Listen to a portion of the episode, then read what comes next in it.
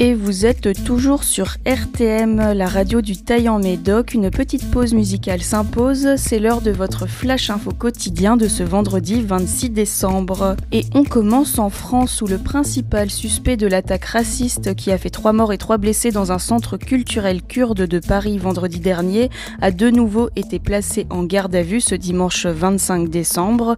Depuis samedi après-midi, il se trouvait dans l'infirmerie psychiatrique de la préfecture de police et en est ainsi sorti après avoir été examiné par un médecin. Et pour rappel, ce dernier avait déterminé que l'état de santé du sexagénaire n'était pas compatible avec la mesure de garde à vue.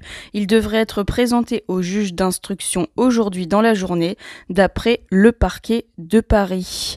Et à Paris aujourd'hui, le Conseil démocratique kurde de France a appelé à une marche en hommage euh, aux victimes tuées vendredi dernier dans la capitale. Elle devrait débuter à midi rue d'Anguin dans le 10e arrondissement de Paris. Le rendez-vous est donc donné à la mi-journée sur les lieux de la fusillade.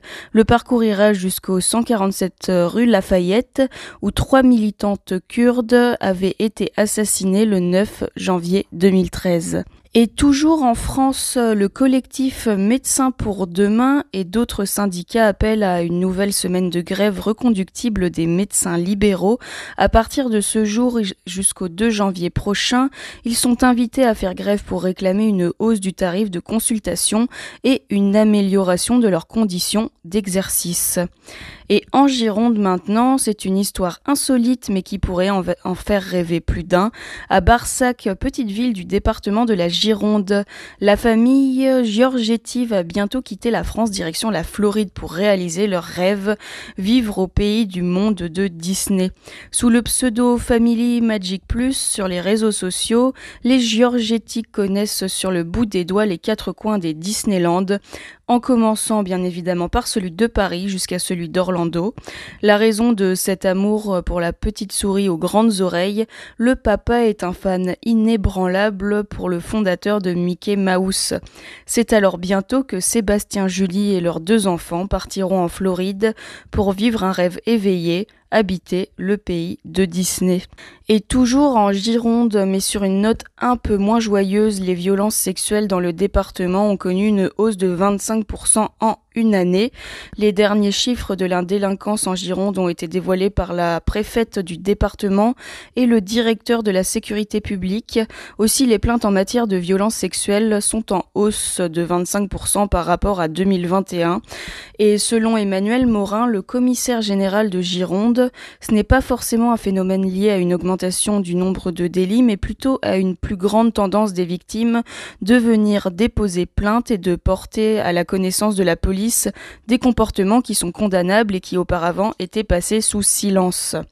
Et à Bordeaux, maintenant, c'est hier, dimanche 25 décembre, qu'un incendie s'est déclaré à bord d'un navire de croisière stationné au niveau du quai des Chartrons à Bordeaux.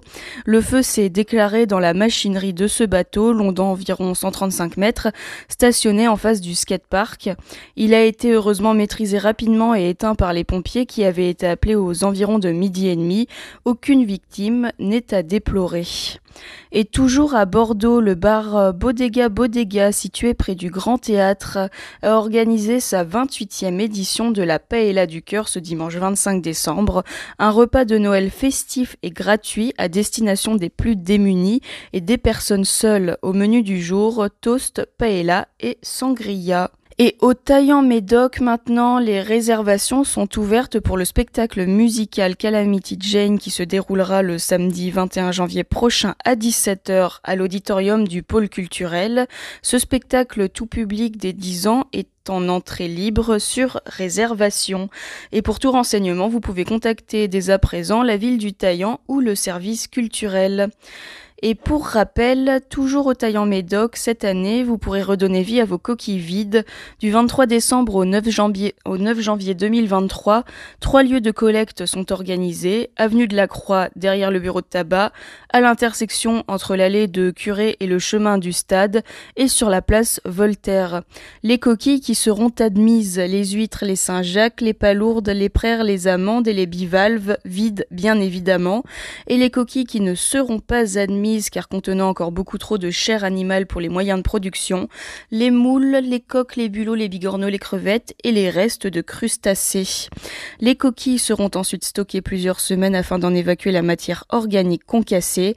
Le but de cette démarche, les recycler en local sous la forme d'amendements agricoles et dans un béton destiné au mobilier ou au design. Allez, c'est tout pour aujourd'hui. On se retrouve demain pour un nouveau flash. Bonne journée ou bonne soirée en fonction de l'heure à laquelle vous écoutez ce flash.